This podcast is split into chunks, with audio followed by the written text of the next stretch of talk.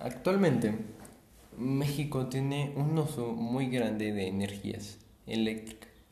Esto porque el doctor Manuel Macías comenta que es importante tener un orden o administrar el encendido de cargas eléctricas. ¿Por qué?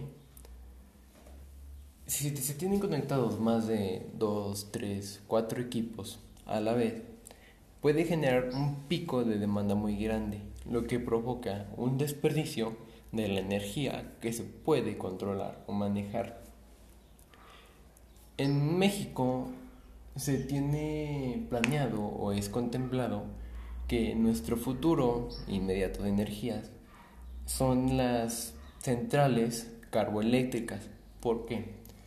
México no se puede plantear el uso o el cambio de centrales carboeléctricas a centrales hidráulicas, este, fotovoltaicas, porque constituye el 80% de energía, de energía producida en México. Entonces, ese sería el futuro que nosotros estuviéramos contemplando actualmente y sería lo aproximado o lo esperado. Hay algo muy posible.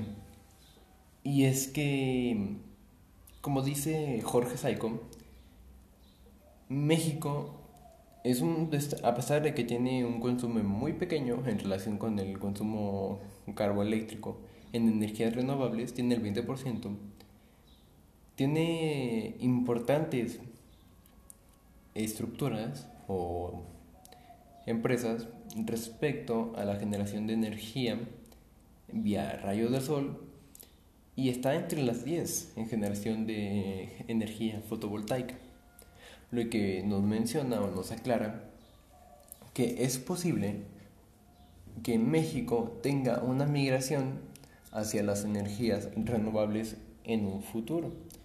Este sería algo muy aproximado pero no es algo que esté completamente escrito, porque es muy complicado que un país completo cambie el uso de energías carboeléctricas, es decir, que provienen de los fósiles, a las energías renovables, que son las que provienen del agua, del aire, entre otras.